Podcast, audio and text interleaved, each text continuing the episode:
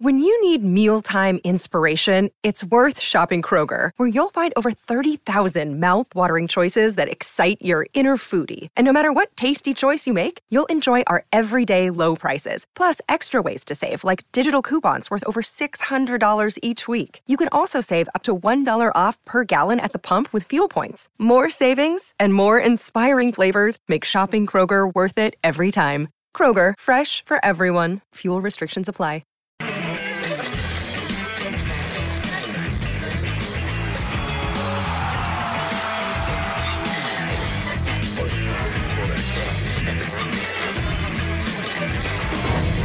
Transcurrido cinco fechas en el fútbol mexicano y en ellas ha existido una constante. Chivas no puede ganar. Fue a Querétaro y no pudo ante Gallos, a pesar de marcar en par de ocasiones. Yo estoy trabajando con lo que tengo, con los jugadores que hay y esa es mi responsabilidad. Me voy, estoy triste, sí, estoy eh, frustrado, eh, apenado con nuestra afición, apenado con nuestra afición por no conseguir eh, los resultados y no darles esa, esa, posibilidad de estar peleando con un puesto más arriba en este momento, a estas alturas del torneo. Cruz Azul tuvo un amargo 0 a 0, pero más allá del resultado, fue la despedida de Santiago Jiménez rumbo a su aventura europea. ¿Y por qué no iba a jugar ese partido? Era para divertirme y, y lo hice. La verdad es que lo disfruté mucho a pesar de, del resultado. Y por cuarta fecha consecutiva, ambos equipos regios se llevaron la victoria. León y Toluca dieron un gran duelo que se definió en los últimos minutos. Una genialidad le dio el triunfo a los Diablos, pero fuera del terreno, alguien no quedó conforme con el trabajo de los silbantes. No sé qué decirte. El árbitro tiene una tarea muy difícil y tiene que decidir en el momento y cuando no hay VAR. Yo entiendo y nu- nunca hablé de árbitros y no voy a hablar, no estoy hablando de los árbitros que tienen que decidir en el momento, pero después lo que los señores del VAR están haciendo, bueno, o, o no saben o perciben lo que es la esencia del juego, o entonces estamos aquí haciendo un juego de robots mecánicos. Y Pumas tuvo un duelo de muy altas expectativas contra Mazatlán. Claro, por el debut de Dani Alves. Al final empataron a un gol y Pumas sigue invicto. Creo que lo hicimos, rescato muchísimo la personalidad del futbolista y, lo que siempre hicimos es tratar de llegar al área no a cualquier precio, sino de buena forma. La hemos mejorado muchísimo lo que venimos haciendo. Ahora la tenemos que sostener, creo que este es el camino. Será todo, todos partidos de adaptación que tendremos que, que tiene que hacerla. Tiene un físico privilegiado, así que no creo que le cueste mucho. El fútbol no dio descanso esta semana porque este viernes Juárez y Toluca abren la jornada 6.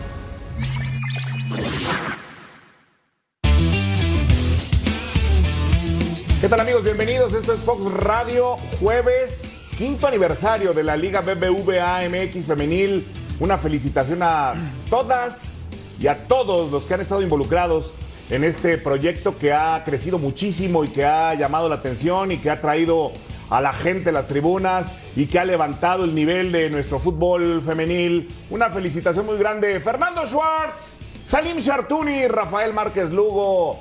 ¿Cómo estás, Fer? Muy bueno esto de la liga femenil porque es una liga que le cuesta trabajo todavía tomar mercado para patrocinios y sin embargo los 18 equipos han puesto un equipo ahí, ahora llegan figuras internacionales, un gran crecimiento. Rafa, Salim, un gusto estar aquí con ustedes. Un exitazo, check. ¿Cómo estás, Oscarito? ¿Y Qué placer saludarte, Rafita, Fer, un gusto. Eh, caray, lo de la Liga Femenil es fantástico porque eh, en Fox siempre han tenido una muy buena alianza. Desde el día uno a la fecha, así que celebrar cinco años con, con tantas chavas que han pasado jugando al fútbol. Algunas han preferido tomar el rumbo de los estudios, algunas se han consolidado. Hemos visto y ahora vemos en equipos muy importantes como incluso la selección comienza a nutrirse y la- las mujeres tienen esa, esa sensibilidad de querer jugar más al fútbol, de prepararse más. Está padrísimo. Bueno, casi todas, Rafael Márquez Lugo, tienen los estudios a un nivel universitario, en licenciatura, y además juegan, desde luego, y combinan con este crecimiento de la Liga Femenil. ¿Cómo estás? Muy bien, hermanito, con el gusto de acompañarte, mi querido eh, Fer, Salo, a toda la gente en casa un abrazo.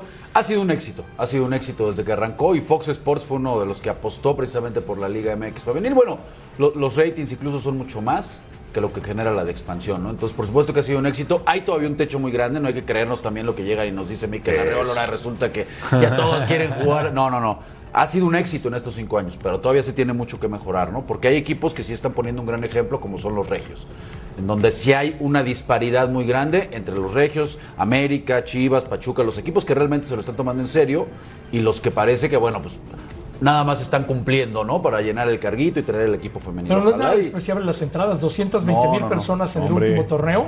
Es un buen Y las subidón, finales venían de están la pandemia y todo. Entonces yo creo un que ambiente. es un gran esfuerzo y yo creo que Cachier que llegó para el América y así hermoso a Tuzas le van a dar otro nivel a la liga. Eso, porque han llegado figuras de otras partes, pero también se han ido de aquí a Europa, a los Estados Unidos. Y entonces, eh, de repente vemos la, la única selección que no está involucrada en los fracasos. Sub-17, pues fue subcampeón del mundo, ¿no? El- el- Jugando contra España. O sea, eh, esa edad que, que, pues es muy jovencita y que, y que le dieron un escaparate muy bueno, la Sub-17 llegó a la final y mundial. ahora van como sub-20 al mundial. Así Sí, es. yo, yo te diría, la, la parte más importante de este negocio es, ya llegaste, ¿cuántas de estas se van a querer consolidar en algún equipo, ya sea en el extranjero Claro. o en la propia liga? Porque recordar que el equipo que desciende, desciende con el equipo femenil, o el equipo que paga, paga con el equipo femenil. Y, y este tipo de circunstancias a muchas jugadoras que tienen muy buena calidad, pues no las permiten o no las podemos ver en otra vitrina. Un ejemplo es la arquera Machuca, ¿no? Empezó en Juárez, fantástica arquera, ya pasó por Pachuca y ahora está haciendo las cosas muy bien. Bueno, y el equipo campeón en la Liga Femenil es Chivas, no en el varonil. Yo iba contra Querétaro. Exactamente. Tiene el varonil. Dos realidades muy distintas, En el varonil pero- hay muchas cosas que decir, ¿no? Guadalajara no mete las que tiene, comete muchos errores defensivos, depende de un joven como Pavel. Yo no sé qué pasa con Chivas. Dínoslo, goleador. Pues la, la- la verdad que es eh, complicado, porque ayer enfrenta al último lugar de la tabla, debe ser uno de los equipos, con todo respeto dicho esto para el equipo de, de Gallos Blancos, que debe tener el- de los planteles más discretos que hay, ¿no? Junto con Necaxa, me animo así a, a decirlo, y la verdad es que fueron mucho mejor. Fueron mucho mejor el primer tiempo. Jugó con un 4-4-2 Gerg, puso a estos dos delanteros a Nahuel Pan. Es un golazo, y a ¿eh? Sepúlveda y, y les generaron mucho daño. Esta que es una contra, precisamente después de una gran atajada, el futbolista del partido es el Guacho Jiménez, porque hizo un par de atajadas que ya no vimos. Aquí, era, aquí esto era ya muy complicado, ¿no? La, la marca de Orozco es pésima sobre Nahuel Pan, que se mandó un partidazo, Pero insisto, la marca desde la salida, Rafa, que la pelota llegue allá y que te dejen centrar con cuatro metros de ventaja. Es lo que te digo, tiene muchos Perdón, problemas Rafita. atrás No, no. en defensiva y demás, Aline, porque no marca bien Chivas. De por sí mete pocos y le meten muchos Eso. allá atrás. Pero Es- ese, ese era el problema, ¿eh? Fíjate, a este partido eh, Fer llegaba nada más con dos goles, era la mejor defensa. Y insisto en, este, en ese movimiento que hizo Gerg de meter a Nahuel Pan, le, le ocasionó muchísimas broncas. Pese a no ser mejor en el partido, se encontró con dos veces ir adelante en el resultado, ¿no? Y, la verdad es que iba a ser demasiado, demasiado castigo para Querétaro por lo que había realizado en, el trámite del partido. Y después, bueno, viene, viene el penal, ¿no? La verdad es que mucha gente quiere sacrificar a Ormeño, que porque si falló uno y después viene el penal, digo, por favor, son, son circunstancias al final de- del fútbol, no hay, que, no hay que quedarnos con eso, ¿no? Este, si se equivoca hoy en día, bueno, debes de saber que hay 80 mil cámaras que te están checando y no puedes ser esos jalones, pero bueno, al final un 2 a 2 que le termina sabiendo muy poco el Guadalajara. Sí, entre uno de los que le ataca es su propio entrenador. Yo no entendí eso de. No fue un buen debut de Santi. Es como que está un poquito fuera de lugar, ¿no? Que lo diga el entrenador, debutando con el Guadalajara, con todo lo que traía de, De por contexto. sí todo lo que- todo lo que se está hablando, Si ¿no? algunos Claro. todavía chillan porque juega con la selección de Perú, todo el tema. No fue un buen debut de Santi. Es lo que dice el técnico. El técnico que, perdón, ¿eh? Lo del torneo pasado fue, no sé, humo. Fue Lo que pasa es que Ricardo algo que, cuando... que no era la realidad. Esta es la realidad del Sí, cuando Ricardo Cadena suele expresarse desde el torneo anterior, en sus declaraciones tiene un español muy bien articulado y muy correcto. Y aquí dejó el espacio muy abierto, dejó los puntos suspensivos. No fue un buen debut y le faltó el complemento. Nos hubiera gustado que definiera, nos hubiera gustado más intensidad, pero cuando la dejas tan abierta con los puntos suspensivos, le da parque a cualquiera para poder Y opinar. particularizas a un jugador. Pero aparte el problema que yo veo, cuando tú llegas de interino, tienes mucho que ganar y nada que perder. Ya cuando te quedas de fijo, después de haber sido un muy buen interino, la presión es totalmente diferente. Y creo que a Ricardo Cadena ya le sobrepasó la presión y no tiene plantel para competir realmente. ¿Tú lo ves con los demás planteles? Mm. Tiene que apostar a chavos del tapatío como Tajo Altepa que metió un gol. Trae al chavito Pérez este. Pérez Buquet que juega muy bien. Pero ¿de dónde saca más jugadores? El tema es la cantera de Guadalajara y eso lo hemos platicado de manera histórica. Si le van a dar el- el- las posibilidades a Ricardo Cadena de que se quede a dirigir al equipo, que el proyecto sea para que el parque de jugadores que vengan a alimentar al equipo sean los de la cantera. Y entonces sí que se queden los Brizuela, que se queden los Ormeño, que se queden los Alexis Vega, que son los tipos ya consolidados, los que saben. Pero este es el proceso de siempre. Mañana se desespera la cartera de Guadalajara, Pues no como muchos equipos. Sueltan ¿De qué billete. hablas, por eso, sueltan ¿Cuál billete. proceso, Cuando sueltan billete, Dios? otra vez compras jugadores y a la cantera le ¿Cuál echas para atrás y pierdes generaciones. Ese es el tema, es, es muy claro. Tal vez el no viene al caso, pero tú voltea a ver a Pumas. Lilini ya debutó a 18 canteranos. Claro. Y a Chivas le da miedo debutar canteranos porque cargan con la presión de lo que viene cargando Guadalajara los últimos Pero, torneos. ¿cómo, cómo, ¿cómo diantres podrías tú quitarte esa presión? Si le dices al mundo entero, vamos a empezar a jugar con canteranos, no necesitas ni siquiera decirlo. Ponlos y ponlos Claro. y ponlos. La gente va a empezar a razonar, ¿No se fue va a un empezar a espejismo emocionar lo del cierre del torneo bien. pasado cuando llegó cadena de relevo? Pues yo creo que es una combinación siempre de cuando el futbolista no Eh, se compromete, aprieta, le empiezan a salir las cosas y creo que sí demostró un conocimiento de, de cadena sobre estos futbolistas que ya hablamos, ¿no? A ver, hoy está jugando con 7, 8 futbolistas de la cantera el equipo de Guadalajara. El problema es que entre lo que se está viendo, que se está tratando de hacer, ¿no? deportivamente, poniendo a futbolistas de la cantera con un, con un técnico que los conoce desde hace tiempo, al verso que de repente salen y dicen, pues no va. No va porque el verso tendrá que ir acompañado, como dice Salo, ¿sabes qué? Aquí vemos un proyecto a dos o tres años. Y vamos a consolidar chavos y sabemos que vamos a sufrir, lo sentimos afición, pero ya no hay dinero para estar tirando porque nos los quieren vender al doble o porque simplemente ya no se quiere gastar. Y el proyecto de Guadalajara es este. Y vamos a tratar de consolidar como en algún momento con el Güero Real hicieron un equipo de época que ganó, que fue base de la selección con la Volpe, que compitió en una Libertadores, abastecido precisamente de un equipo como el Tapatío. Entonces, salir y ser claros y decir este es el proyecto y es más, con cadena y vamos a tenerle paciencia y no vamos a cortarlo. ¿Pero quién lo va a decir pase. Eso? El director deportivo. La cabeza, ¿Tú crees la cabeza- que lo va a decir? A menos que es lo salga el yo me dueño a refiero es tirar que es- las papas otra vez. Esa- exacto, es que esa es la otra y, y no ha pasado. A ya pasar, acuérdense que el no. problema de Chivas de traer mucho jugador de fuera comenzó cuando trajeron el grupo de Jared Borghetti cuatro más, que fue, gastaron un dineral, vino Carlos Ochoa, que después Carlos fue a los Osuna y demás, y desde ahí viene lo mismo. Vamos a lanzar la cantera, ya no vamos a traer tanta gente de fuera, y cada temporada llega gente de fuera. Ahora te digo la verdad. Si tú dijeras, es un equipo modesto, que no tiene muchos muchachos que quisieran jugar ahí, pero hay jóvenes, sobre todo en Guadalajara, que dan la vida por la playera de Guadalajara y que quieren estar ahí desde las fuerzas básicas. Rafa conoce la historia perfecto. Estuvo ahí mucho tiempo, pero cuando tienes esa esencia, caray, empújalos. De entrada vas a bajar tus costos, ya, de entrada. Y si consolidas a 10 o 15 muchachos, capaz que al rato tienes dos o tres como el chicharito que vendes en 10, en 8, en 10, en 8, y los vendes al Pero hay extranjero otro y entonces problema, solidificas Hay todo. un problema hombre. bien grande, acuérdate. Leaño estaba al frente de básicas, lo suben al equipo grande, lo corren. Luego Se estuvo- corrió solo, ¿eh? Bueno, salió, pero ya no regresó a su puesto. Diego Martínez, igual. Han cambiado de director de fuerzas básicas cualquier cantidad de ocasiones, entonces que no hay un trabajo. La misma que de técnicos. Exactamente. Es el problema. Pues, ¿Cuál proceso? ¿Cuál, cuál sistema? ¿Qué proyecto hay? Eh, No hay. ya que destacábamos lo de la Liga Femenil, Nelly, Santiago, Na- Nelly Simón ha hecho un gran trabajo. ya hay sub-17 con Nelly ella. Simón no podría aparecer también como directiva, en la parte directiva, ayudar en la parte directiva. Seguro tendría muchísimo que aportar, pero no creo. Yo creo que los egos este, ¿Qué le pasó? son, ¿Qué le pasó? más grandes. El, el antagonista, ¿no? América y Guadalajara. ¿Qué le pasó a América desde que salió Alfredo Tena de la cantera? Y los chavos de la cantera, ¡cabum! Bueno, pues ahí Desaparecieron. cuando, algunos, cuando antes, en América, cada que arrancaba el torneo, en el plantel del primer equipo, había cuatro o cinco que decías, estos ya están, estos ya Y están más o ahí". menos Tan Ortiz Y está ahorita haciendo. están Sí, fuera de combate. está el, Lira, el- está, el único, el único que lo hace es Pachuca, que es impecable, impecable, brutal. Atlas, que me da un gusto inmenso. Y ahora con Pumas, que está retomando. Pero pues una Santos fórmula, como lo decía Rafa, es una fórmula que ya conocemos hace años. o sea, ¿Y entonces es por qué no la usan? Pues porque no quieren. Porque, necesitan contrataciones. Ahora, Lo la última vez también- que, que fueron campeones, también trajeron gente de afuera. No, no, lo- y lo- fue el sí. último, último campeón de goleo mexicano. Lo que que pasa es que hubo. por eso la- Alan la- Pulido fue el último campeón de goleo La mexicano. debacle de. Guadalajara pues, son muchas cosas. ¿no? O sea, a- a mí me encanta ver a siete, ocho canteranos, pero ¿por quiénes están sostenidos? ¿Quiénes son los que, los que entonces deben de cargar con la responsabilidad de un equipo grande? de- Yo, sigo, yo sigo insistiendo, ¿eh? un futbolista como Araujo, no te puede hacer eso otra vez América. Tiene que llegar a Chivas. Un, jugador como Salcedo. Ya, desde como la historia Rafa. de Henry. Como en su momento Oribe, la primera vez, ¿no? Después ya cuando Claro, lo claro. compraron, digo que fue nada más.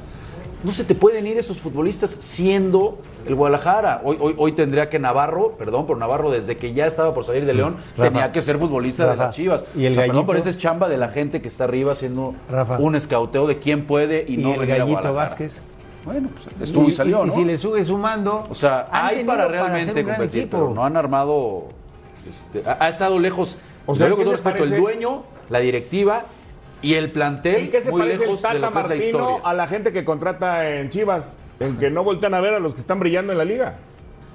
A los Es, mexicanos. que es, es un, es un buen efecto cuando la gente en Guadalajara te dice es que me los venden más caros. Y es que eh, para quitarle el es que a un procedimiento de negocio tienes que actuar. ¿Me lo vas a vender caro? Está perfecto. No me alcanza. Pero como tengo tres en la cantera, esto es un tema de oferta y demanda. Tengo dos o tres en la cantera que en un año pueden ser iguales a X centro delantero, no te preocupes. No me alcanza para pagarte ocho, te puedo pagar seis. No, no me interesa. Cuando yo tenga estos tres de la cantera, no van a valer seis. Los quieres, valen ocho. Y es el proceso, es un tema de negocio y es un tema deportivo, por supuesto. A Mauri es muy brillante porque manejar el negocio que tiene no es nada sencillo y aparte cuidar a Guadalajara debe ser todavía más complicado. Por, por eso en esta dinámica de deporte y negocio, a Mauri hay que, hay que darle una, una bandera de la paz porque le tiramos mucho a él y por eso tiene gente muy capaz Ah, no, que haya dirigido. está bien, pero fíjate qué bueno que dices eh, deporte y negocio. Sí, pero fíjate, ya que hablas de deporte y negocio, por ejemplo, cuando vino la situación de Dieter Villalpando, de la Chofis, que nunca más en la vida iban a vestir la camiseta del Guadalajara. Chofis tuvo buena temporada con el San José Earthquakes, estuvo anotando goles, fue jugador de la semana varias veces. La vida da la oportunidad una segunda vez. Y si una segunda vez ya te equivocas, pues ya te Claro. vas. Pero le lees la cartilla a Chofis, que era un activo de tu equipo, y no lo Mm. utilizas como moneda de cambio con Ormeño, cuando ahorita te hacen falta jugadores, creo yo. Pues sí. Pero es que el negocio a veces ni siquiera lo hacen bien. Por ejemplo, y cambiamos de tema. ¿Cuánto se gastaron por Cisneros? 5 millones de dólares, Cinco no se millones de gastó dólares.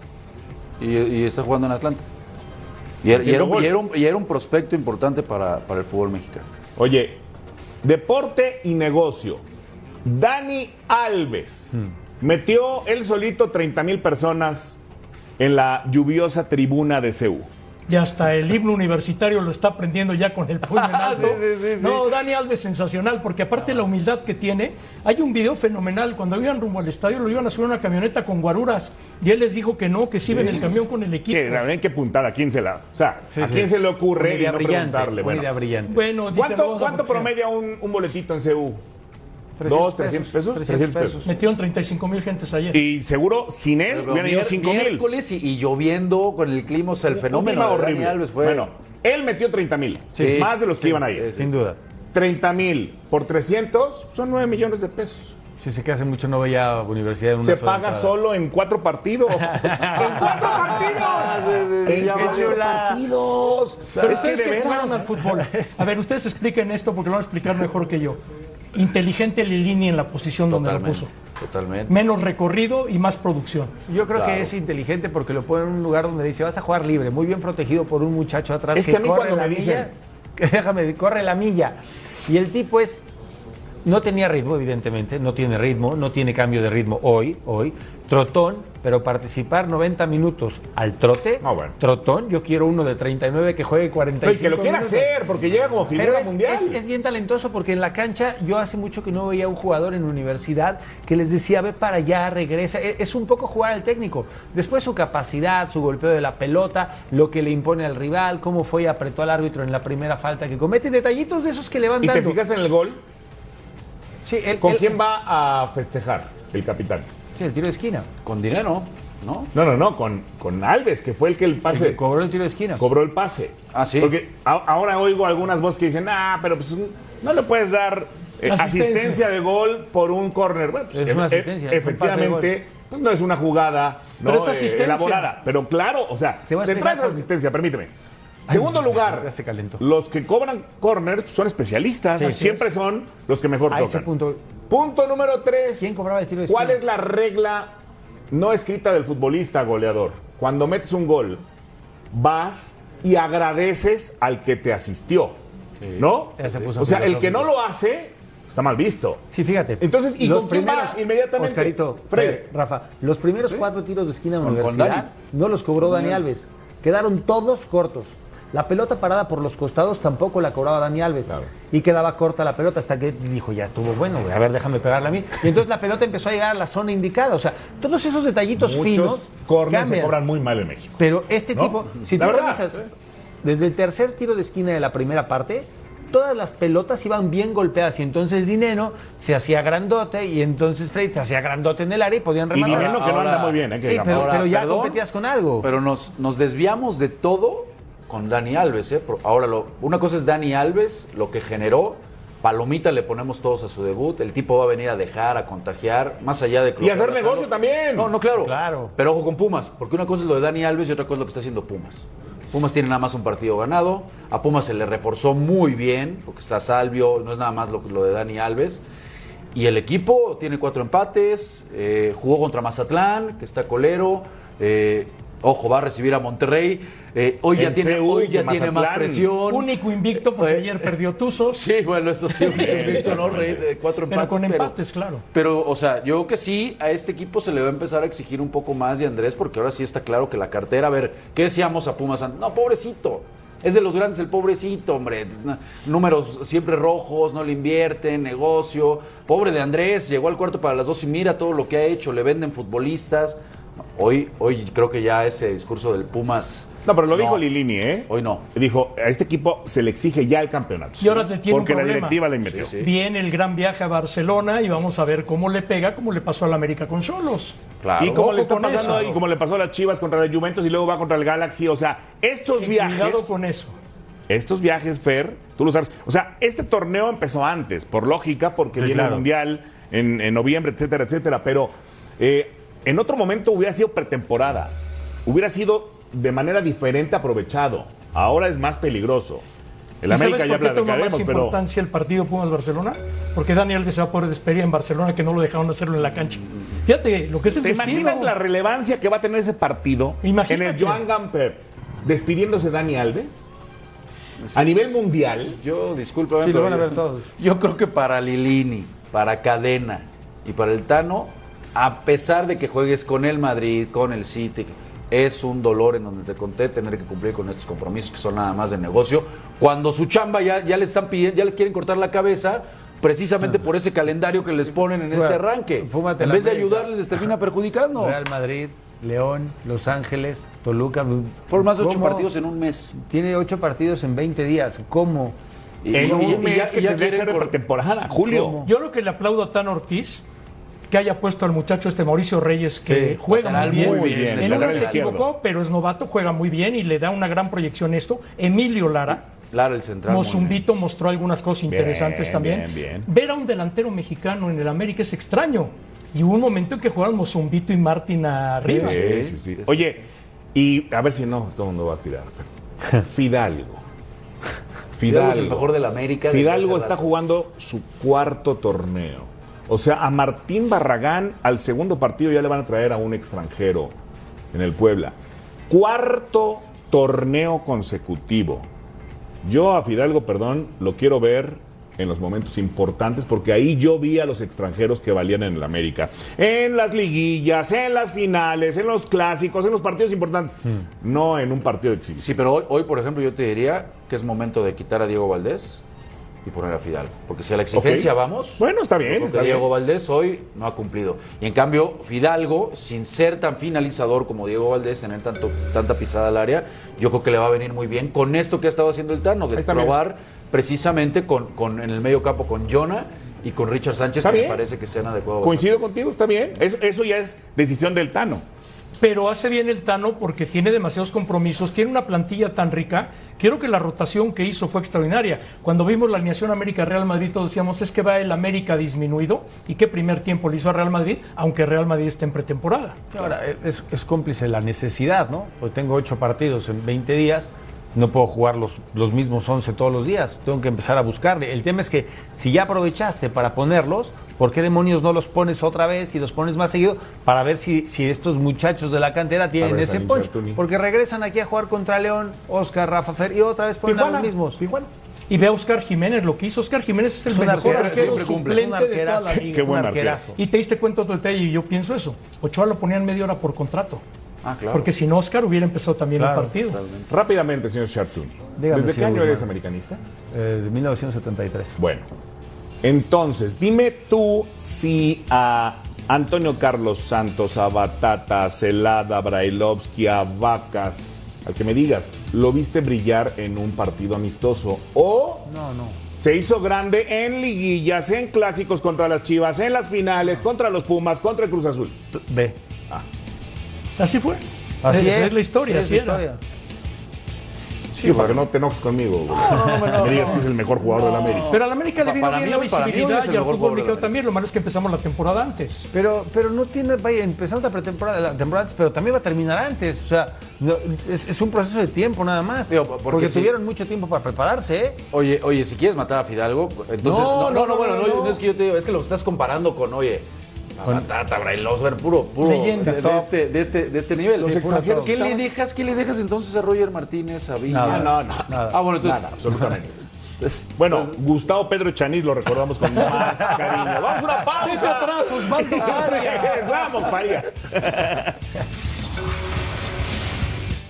El piloto alemán Sebastián Vettel anunció su retiro de las pistas en la Fórmula 1 al finalizar la temporada del 2022, con lo que terminará 16 años dentro de la máxima categoría, a la cual se incorporó en 2006 a sus 35 años de edad.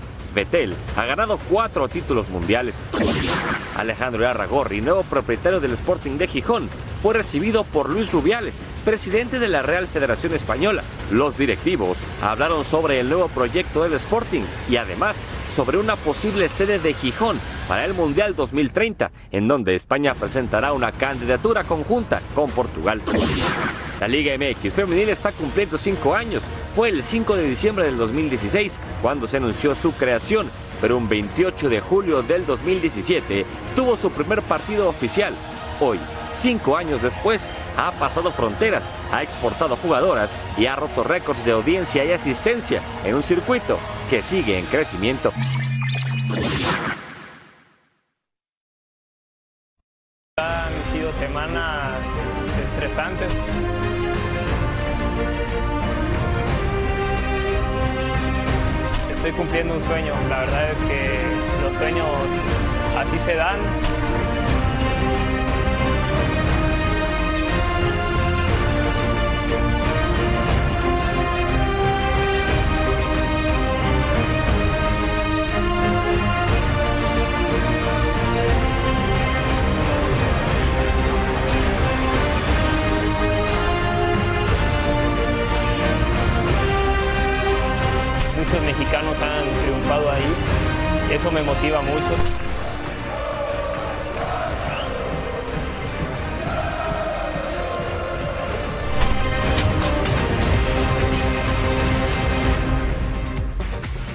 Pues Santi ya está en Países Bajos, una liga además que le viene bien, no sé por qué, a los mexicanos.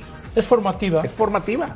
Es ¿Cuánto, formativa. cuánto se habló lo de Laines, no? Esta polémica de si escogió mal, que si tenía la opción de. Yo era de los que pensé que mucho, le hubiera mucho- venido mucho bien. medio comentó eso, ¿no? ¿Por qué no se fue a Ajax. Ajax? El, el cambio era muy brusco, una liga como la española. Esto me encanta. Bueno, vea Edson. Me encanta. ¿Cómo se ha seguido re- formando? Revisamos todos los mexicanos que han llegado y a todos les ha ido Bueno, y hablando de figuras mundiales, Luis Suárez Claro, y Ronaldo ¿cuántos? salieron de Holanda al mundo en Europa y a lo que llegaron a ser Ronaldinho también algún tiempo Romario. estuvo en Holanda. A mí, a mí no, me, me- no me ha gustado nunca el término solamente de que van a terminar de formarse, porque es una liga muy competitiva. Entonces toman jugadores que sí tienen ya una base muy sólida, una forma de ser, una forma de jugar muy clara, una esencia. Ellos los buscan para sus equipos y el nivel de la liga les permite perfeccionar muchas cosas. Evidentemente sí, es un proceso formativo por la edad, 19, 20, 21, 22, pero cuando llegas a Europa es más difícil que alguien extranjero llegue a los 16, 17 esos equipos. Normalmente usan a los canteranos en esas generaciones porque están más curtidos ese proceso. Pero a mí lo de Santi me parece fabuloso. Guardada la proporción, es el delantero más importante de México que ve Europa desde lo de Chicharito Manchester United. Por cuestión de edad. Yo estoy de acuerdo. De que hayan dado la salida y aparte va a jugar. Y otro detalle bien importante a mencionar y que la gente tal vez no lo sabe. Sí, Denis Teclós empujó para que lo llevaran, pero el técnico sí lo pidió. No es como Orbelín. O sea, sí lo conocía. Eso, eso es Eso ya es una ventaja. Oye, ahí veíamos las, las edades a las que fueron los, los jugadores, los delanteros. 21 años tiene. 19 Santi Muñoz, ojalá cuatro. 23 Hugo. Y aparte, sabes que de aquí al Mundial tiene Eredivisie, tiene Copa y van a la eliminatoria de la Europa League por ser subcampeones de Conference League. Ahora, goleador, eh, Hugo se fue a los 23, sí, pero ya se fue como figura. Yo sí. yo sí lo quiero ver cómo se termina de formar porque Santiago Jiménez yo creo que tiene muchas cualidades, Ah, Hugo se fue tiene un físico importante, Madrid, por eso. Pero se fue ya siendo figura. Sí, claro. Ya lo, ya lo aborrecía la Volpe, por ejemplo. Y al primer año lo querían regresar. Ya había sido campeón, etcétera, A etcétera, Hugo lo quería regresar al Atlético de Madrid el primer año que le gritaban indio. y que le Exactamente. gritaban Pero a lo que voy es que Santi, como tal titular, pues esta temporada. O sea, Y a cuentagotas. ¿verdad? titular de verdad es esta temporada. ¿Tiene cuántos partidos? No, no, ¿cuántos partidos en la primera división? Nos tocó 30. Sí, el debut en Tijuana. transmitir el debut. Con, con su padre, con Todavía no se cumplen ni tres años. Fue el 29 de agosto del 2019. ¿Te Y se va como líder goleador de la liga con cinco goles. Líder de goleo. Aparte, otro detalle también padre, Van Persie es el técnico de la sub-16. Van Persie tiene allá a su hijo, que me dicen que es un crack. Van Persie trabaja con el equipo grande de Feyenoord jueves y viernes. ¿Cuánto le va a sumar allá a Santiago? Imagínate nada más lo que no va Y a aprender aparte, ahí. yo, yo a, a Santiago lo tengo en una imagen muy clara. Todos conocemos la historia del papá. Le mandamos un fuerte abrazo. Pero, pero la, la imagen de Santiago me parece siempre, sí es mi papá, pero este es mi camino. Sí, Él, él, él ha sido una de las máximas figuras del fútbol mexicano, sí, pero este es mi camino. No, no, no necesita y él, él solito nunca ha buscado ese comparativo. Si es mi papá, sí, punto, fin de la historia. Pero yo quiero mi camino y eso lo hace diferente. Aparte, la posición en la que él juega es muy natural. Es, es- aparte está muy fuerte. Escúchame una cosa. Perdón, en el caso de Chivas hablaban del poco seguimiento a los jóvenes. El hombre que más conoce a la generación de Chaquito y los que vienen debajo es Denis Teclós. Denis Teclós trabajó todas las selecciones menores de México y él le puede dar salida a muchos Europa, aunque no sea con el Feyenoord, porque él sí siguió los procesos Es de que chavos que brillaron en selección y llegan a su equipo y les dan banca. Pero es que es la mejor liga, Fer. La mejor liga por los que mencionaste. Romario, Ronaldo, Luis eh, Suárez. Luis Suárez. Y para los mexicanos. O sea, el Chucky, perdón, Bueno, ¿qué el Chucky mexicano? se convirtió en la, en la contratación más cara de la historia del Napoli gracias a brillar. Ve a Guardado cómo lo acaban de recibir en Eindhoven por lo que Andrés dejó allá. Héctor, Héctor Moreno. Héctor el Moreno, Maza, el Carlos. Salcido. Es el lugar ideal. O sea, ah, perfecto. pero a lo que voy es que sí es trampolín a una mejor liga Siempre y o cuando a un equipo tú, más importante. Porque el Chucky se fue de Pachuca. Yo, y decías, el Chucky, Pizarro, de la generación que tienen, son brutales. Héctor Herrera emigraron para diferentes puertos y cuando llegó Chucky a Holanda, al principio era, bueno, ¿y este muchacho quién es? Hoy velo dónde está. Hablando de lo que parecía un error de Diego Laines de irse al Betis en lugar del Ajax, parece que se podría ir a Portugal con el Braga. Con el Sporting Braga, que va a estar en Europa League. Ojalá. Me gustaría. Lo que necesita Diego es jugar. Le viene bien el cambio porque Portugal lo van a, si lo van a llevar es para que tenga minutos. Y Betis no va a perder su inversión porque Betis lo quiere poner a préstamo por el tiempo que lo tienen de contrato porque todavía confían en que va a despegar. Aunque no es del gusto de Pellegrini. Y ahí hay- en esa liga también le ha ido bien a los mexicanos. Sí, claro. Sí, Tecatito. sí, bueno, Tecate, Coro- Desde Miguel Manuel Negrete Héctor Claro. Hasta Kikín Fonseca con el, Benfica. que le den un abrazo al Sí, Kikín, aunque sí, a sí. Negrete no le fue tan bien, ¿no? Pues No, fue al principio sí le fue al bien. Gijón de ahí. Sí, pues estuvo en el Sporting de Lisboa un tiempo y no le fue mal. Pero sobre todo ellos, ¿no? Eh, Herrera, Tecatito el y, tema es que juegue, y- que juegue y Miguel porque- Ayun. a Y ver, Diego el Reyes. Y Diego, Diego Reyes. Reyes. también, claro. Por todo el mundo hablamos de las condiciones de, de Lainez. Bueno, el mismo Raúl Jiménez también. Claro. Raúl Jiménez. O sea, lo que necesita es jugar, jugar necesita minutos, ¿no? Y el Tata, el Tata me queda claro que teniendo actividad le haber dicho, a ver, tú maestro vas a estar, eres diferente, lo va a llevar al Mundial. Sí, pero un equipo, cuando no eres diferente y tienes ¿no? ritmo, no eres juegas, brutal. claro. Sí, claro. A Diego. Diego. Y a. Santi. Ah, no, Santi ya. Santi, si era el 3, Hoy es el 2. hoy está peleando por ser el segundo. Porque Bueno. a Raúl nadie lo mueve, aunque sea lesionado. ¿Tú crees de verdad, Rafael Márquez Lugo, que va a poner a Santiago Jiménez antes que a Funes Mori? Por supuesto. Con el nivel que puede Hoy puede pelear. sí. Porque Rogelio también no se va a dejar, ¿eh? Rogelio también ya No, arrancó no, y muy está bien. haciendo goles. Entonces, cuatro. Está peleando, pero- claro, claro, Y claro. Henry Martin con los goles Henry contra City y. Real Madrid. Bueno, bendito sí, problema, sí. ¿no? Siempre decíamos lo mismo. Tenemos muchos porteros, afortunadamente. Una camada de porteros fantástica y de delanteros. Bueno, no teníamos nada hace 15 minutos. Hoy ya aparecen cuatro en el está- Si radar, no se hubiera ido a Países Bajos, ¿hubieran visto a Santiago Jiménez jugar algún minuto en el Mundial? De tres, sí. Porque era Raúl, Rogelio Difícil. y después Acuérdate que se fue Alan Pulido, se fue de vacaciones al Mundial de Brasil. Sí. Pero aquí tienes otra No, ventaja no, que a nadie le gusta, Es pero, más, nunca bajó de las alturas del, del- pero de la tienes tribuna. una ventaja. Este mundial te permite cinco Diferente, cambios. Claro, Ya es diferente. claro. Tienes que jugar todas tus cartas. Bueno, pues qué bueno que. Porque todos ya. van a la banca, los 26. Sí, claro. Ya quedó establecido que 11 en la cancha y 15 en la banca. En algún momento que vayas perdiendo y necesitas ataque, pues ahí tienes a cuatro. Y ya no hay El tienes primero es que los llevan los en cuatro. Holanda, y digo Holanda porque ahí se llamaba Holanda, no Países Bajos, como ahora, fue Joaquín del Olmo, ¿no? Sí, claro, con el Vitesse, con Leo Benacer. Yo Leo Benacer después de la América, ¿no? De la Así América es. se lo- Un saludo al Jaibo, ¿no? Ese en fue mi del primer día esté. como reportero. Cubrir la salida de Joaquín del Olmo. llovió. El One del despidió. Ciudad. Juárez. Ah. Fue 96. Saludos al Jaibo. Pausa y regresamos. El Barça Athletic jugó su segundo duelo de preparación en la era de Rafael Márquez como su director técnico, enfrentando al Escala en la comunidad asturiana de Luanco.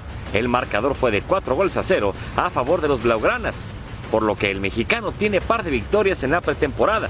Por otra parte, se habla de que estarían buscando al guardameta mexicano David Ochoa, actualmente con el Real Salt Lake de la MLS.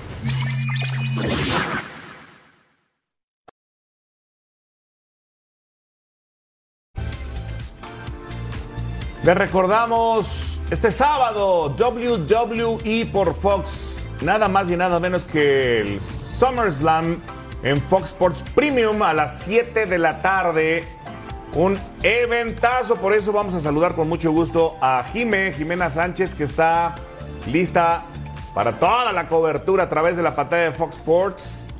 Fox Premium, Jime, en Nashville, Tennessee, ¿cómo estás? Oscar, qué gusto me da saludarte a ti y a toda la mesa de Fox Sports Radio. Y bueno, sí, yo ya estoy en Nashville, el punto de encuentro para la fiesta más caliente del verano de WWE SummerSlam. Y de hecho, vaya, vaya que se va a poner caliente eh, independientemente del clima, que está haciendo un calor increíble. Eh, ya empezaron como, ya se dio el banderazo de salida de, de todo, de todo este evento y de todo lo que puede suceder en esta, en esta fiesta. De hecho, hoy en la mañana pudimos platicar con uno de los protagonistas, Bobby Lashley, que va a tener un enfrentamiento por su título. Él es el campeón de los Estados Unidos y se va a enfrentar a Theory, el señor dinero en el banco. Eh, esto por el título de los Estados Unidos y esto fue lo que nos dijo acerca de su rival. Tell us about your rival, Theory, Mr. Money in the Bank. You know, and I, and I say this in, in every interview. I like Theory. I really like that kid. I like that kid because he's young, he's hungry. Mm-hmm. He just came in the business. When I first came in the business, I was just like him. Mm-hmm. I was wanting to fight everyone, and mm-hmm. that's what he's trying to do. Um, his problem is, is that he runs his mouth and his ego is way too big. So his ego's been getting him in a lot of trouble lately. I mean, he's going after everyone. He's going after Roman. He's going after Brock. He came after Drew. He's going after me. I mean, these are the wrong yeah, people yeah, that you want to go after. But um, I've got to respect him because if you want to make it to the top, like Rick Flair said, to be the man, you got to beat the man. And that's what he's trying to do. It's just not his time. I mean, so um, this weekend I feel extremely confident going into this match against him. Um, I think I'm just going to beat him up pretty bad. And hopefully, because he wants to cash in that money in the bank, yeah, yeah, yeah. He should try to get out of that match with me as quick as possible. I mean, he should just bow down and, and, and not get hurt so he has an opportunity to maybe cash in later on that night. Ya estos dos han tenido bastantes enfrentamientos. De hecho, uno de ellos fue por ver quién era el más fuerte en una competencia de fisicoculturismo. Ya Theory ya le ha ganado, pero también él ha ganado. Entonces, todo puede pasar. Theory se podría convertir, además de ser el señor dinero en el banco, también el campeón de los Estados Unidos. Pero como vimos, eh, Bobby Lashley está bastante confiado. Para todos los detalles, nos vemos este sábado en WWE Saturday Night, ya que le estamos preparando un especial de cómo se vive este evento, el evento más caliente del verano y obviamente también el máximo evento premium lo van a tener por Fox Sports Premium. Pues muy pendientes, mi querida Jime, por supuesto, de este eventazo.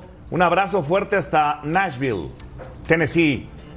Musical, ¿no? Musical y todo, pero aparte, pues está Paul Logan, que luego quiere andar retando a boxeadores, está Ronda Rousey, que es una histórica de esta, y una pelea espectacular va a ser ver al Rey Misterio en la pelea Misterio, como Rey la han llamado. Misterio. Sí, va a que estar en la se hizo en Estados. Unidos, se hizo idolazo, ¿no? Va Rey Misterio contra Misterio. ¿Cómo se llama? El, ¿Se llama banjo? ¿Cómo se llama el, el instrumento?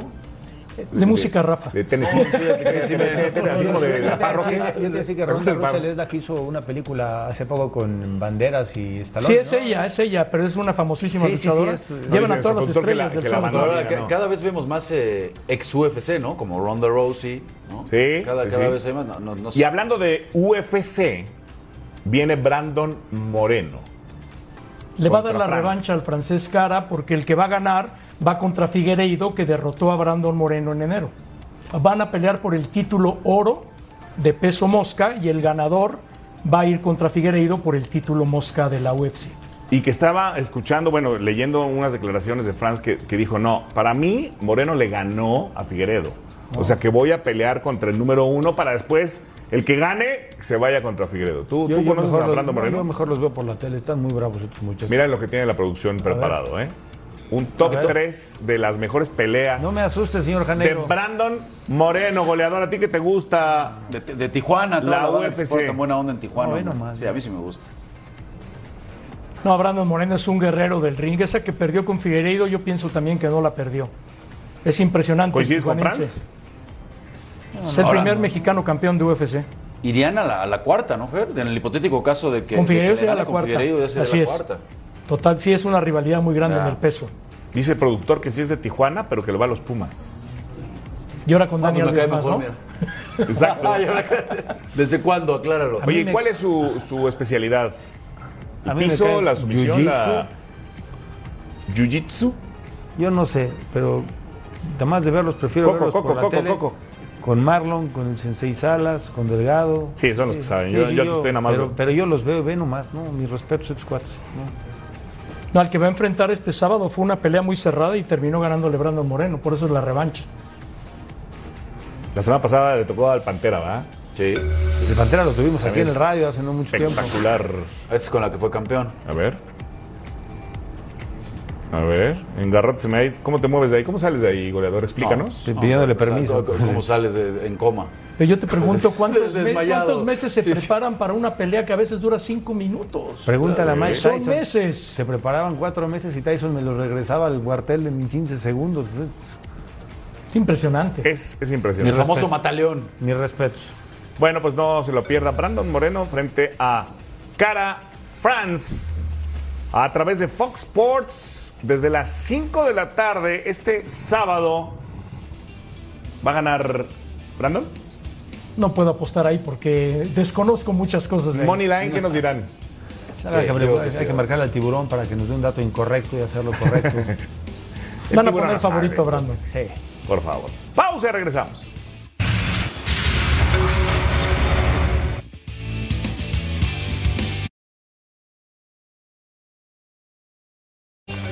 Bueno, pues el Barcelona, Rafael Márquez Lugo se sigue reforzando. Jules Koundé, este francés. Ah, eso me encanta, ¿eh? Es, es porque Christensen, eh, eh, Kessie, lo digo con todo respeto, no, no encajan en, la- en el molde de- del Barça, ¿no? Son, son de otro corte. Este totalmente. Este me parece que es una grandísima contratación, la de Jules Koundé. Lo que yo no me explico es cómo sigue contratando el Barça, porque por un lado le está pidiendo a Frankie de Jong que renuncie a la mitad de su sueldo, aunque lo van a vender, y por el otro lado, bueno, sigue, siguen trayendo, ¿no? Entonces, son Pero- magos. pero es- ahí dicen que la porta sigue hipotecando al club. bueno. Pues sí, Yo, yo leí un Es libro. eso. con la televisión. Hace, hace tiempo leí un libro de, de Laporta, cómo reconfiguró al Barcelona. Y, y medianamente, tantos años después de la época de Ronaldinho y por supuesto el inmenso Rafa Márquez, tu tocayo, te- el tipo le dio vuelta de una manera muy brillante a la economía del club. Y, y por lo que yo alcanzo a leer y, y apreciar en los movimientos que hace, creo que va para allá el tipo. Lo ¿Es la mejor época de refuerzos franceses? Yo creo que sí, porque los futbolistas franceses están muy cotizados, pensando que Francia es la gran favorita para ganar el Mundial. Porque en qué otra época, digo, desde luego estaba Sisu, Sí, pero- había ¿qué- dos o tres, ¿no? Bueno, lo, lo- pregúntale al Bayern, ¿no? Los, los defensas laterales y los centrales en Alemania, todos son titulares de la selección francesa. Sí, pero ahora pues, Debe to- ser, todos la, los equipos debe- debe importantes ser la están agarrando. selección, sin duda alguna, que, que cuenta con más. No, no quiero decir talento, porque tiene mucho talento, pero sí con más, más eh, eh, materia prima, ¿no? En cuanto Sí. a cantidad de, futbolistas en un nivel top. Porque han venido trabajando bien desde bien juveniles, desde ahí está el resultado. Digo, Totalmente. para mí, la que más me gustaba como generación era la de Platini, Gires, Tigana, Estás hablando de la prehistoria, de 1986. campeones de Europa. Sí, y en 86 84. estuvieron aquí en el Mundial. E- Era como cuando decían de Brasil del su- 82 Bats. que no se los iba a sacar nadie, que el Mundial del 82 y Sí, no, Pero- no- nunca pero tuvo ese francesa- timing esa selección, ¿no? esta Porque en el selección 86, francesa en el 86 creo que sí estaba medio viejona.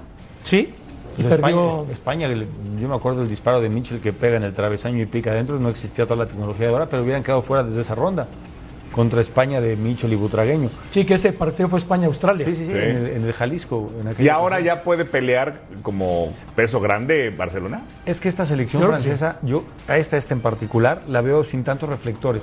Los chavos llegaron muy buenos jugadores, pero sin tanta atención. Y ahora campeones del mundo y con todo lo que ha hecho Francia en el fútbol, ya vienen en un nivel diferente, pero la presión es distinta. ¿Por qué Barcelona yo lo veo? Lewandowski. Lewandowski es garantía de gol. En Dortmund anotaba goles, en Bayern Múnich anotaba goles. Aquí se va a cansar de hacer goles. Se va a reencontrar con Dembélé, se va a reencontrar con Aubameyang.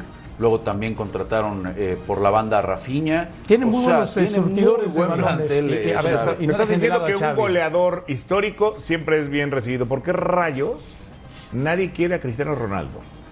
Por la edad. entiendo. A lo mejor todos lo Edad, quieren. edad y costo. Sí, yo creo que todos lo quieren, pero nadie le alcanza. Esa es la verdad. Es que ya pa- pagar tanto por Cristiano Ronaldo y su edad ya no lo hace cualquier equipo, ya No, es inversión Ya, ya. recuperable. Que venga México. yo también ya lo- lo- los egos, el vestidor ya juega mucho, ¿no? El análisis del directivo y con el técnico, ¿qué tanto me va a sumar ya Cristiano? Dinero o sí. ¿Qué tanto me va a restar? No, en lo, en lo deportivo, no realmente en el vestidor. O sea, ¿lo ves en la MLS próximo? No, lo que pasa es que el, el- el Cristiano está claro y le dice que no al United, no por un tema de, que- de que no quiera el equipo. Él quiere seguir cosechando su récord y alargarlo lo más que puede en, En la Champions. O sea, el equipo que le brinde la oportunidad de jugar Champions, ahí Entonces va no va a ir a la. MLS, lógico. No va a ir a la MLS, ahí va a terminar Es Cristiano. lo que él quiere, pero también se habla que tuvo muchos roces en el vestidor de United con el técnico anterior. Sí los tuvo. Y todavía llegó Rayani, que estuvo solamente de interino el austriaco y también terminó peleado con él. Bueno. Y ahora llegó un militar al ¿Qué otro, de este equipo. ¿Qué otro equipo podría que lo regresen que al Real vaya, Madrid. que vaya a pelear por Champions? Que lo regresen al Madrid con Ancelotti. Hijo, estaría El buenísimo. único que lo puede controlar es el Mister. Que le puede decir, mira, vas a estar en la banca, tranquilo, quieto, stay, y vas a jugar, pero no vas a ser el protagonista hoy, tranquilo. El único, mantener a Benzema todas las épocas de Ancelotti ahí. ¿O el Bayern en lugar de. Lewandowski? No creo, es diferente posición, no nada que ver. Y, y Bayern tiene No, bueno, pues adentro del área. Tiene cuatro como Cristiano Ronaldo con 15 años menos. Y Oliver Kahn, Cuatro. Oliver Kahn dijo que no va con de- la filosofía del le- nuevo Bayern Múnich. Está en el Madrid. Con Yo- yo es Carleto. Yo voy al Chelsea, ¿eh? Yo voy al Chelsea. ¿Chelsea? Yo creo que en el Chelsea en algún momento puede levantar la mano. O el Madrid, yo. ¿O el Paris Saint Germain ya para que sea los superamigos? ¿De qué? No gana nada, pero digo, nada de Champions, pues. Imagínate Neymar, Al Paris Saint Germain. Sergio Ramos, ¿Dónde lo pone? Messi, No, no, no. Cristiano Ronaldo, que quiten al técnico. ¿Quién dirige? No, pues es, el- es la foto del resto del mundo, No, ¿no? pero llevan a Cristiano y el otro día ya se pelearon Ramos y Messi por una entrada en un entrenamiento. También Ramos. Los egos están cañones bien, ahí. Sergio Ramos Sí, tiene no, que ese vestidor es ¿O al. América? Al América no. No, no, Nos va a echar a perder el vestidor. Bueno, yo No, creo acá sí, que sí. cualquiera sí podría Hay que querer. traerlo aquí a la mesa. El tema Aparte de Ancelotti, ¿sabes qué técnico sí lo hubiera controlado? Vicente del Bosque. Ah, bueno. La administración Ah, de Vicente, del Bosque de Estrellas en Real Madrid Sí. fue Oh, ejemplar. sí, pero ¿sabes quién tenía Vicente del Bosque? A Pepe Reina, que era el capo. Tal vez no era el segundo mejor arquero de España, pero era el segundo mejor arquero para controlar ese vestidor. No, pero y después es mundo. Carleto, ¿no? Sí, los dos, los dos. Es que te acuerdas de Vicente, me vino a la mente porque en Pachuca, en un congreso, Vicente del Bosque dio una conferencia, así se maneja un vestidor de estrellas. Y platicó todo lo que pasaba dentro y cómo lo controlaba. Oye, Yo- Guardiola- yo- si hablamos de ese tipo, de ese corte de entrenadores, está Vicente del Bosque, está Angelotti y después tenemos que hablar de Zidane. Y Guardiola. No, pues Guardiola yo creo que es más trabajo, es otro tipo de... Sí, sí, de- sí. Es otra metodología. Ah, ¿te refieres a El- controlar a El un manejo del, del- de los egos, del Monstruos. vestidor, sí. Sí, sí, Guardiola sería el cuarto. O sea que Sisu tendría que ir al PSG. Hay otro que no puedo dejar Claro. fuera, Jürgen Klopp. Ah, Ese bueno. es un genio. Es el, el Jürgen el Klopp. rockero es el capo. Miguel Herrera dice nuestro productor que maneja muy bien las estrellas. ¿Ves lo que dice? Se burla, güey. No, sí, y, y la verdad es que maneja bien. No, mi ojo, mi ojo tiene, tiene muy buen manejo de grupo. Bueno, pues ojalá encuentre una opción para ir Ojalá a encuentre la- trabajo el muchacho. para- no, a pelear por la Champions. A mí me encantaría verlo en el Real Madrid. Estaría buenísimo, sería. No, no, no. Quiere Champions, quiere romper, ¿dónde más lo vas a poner? en el Madrid. ¿Pero ¿Qué por vas a qué? el Madrid con, con Cristiano. Ya es el momento de Vinicius Con y de Benzema, imagínate.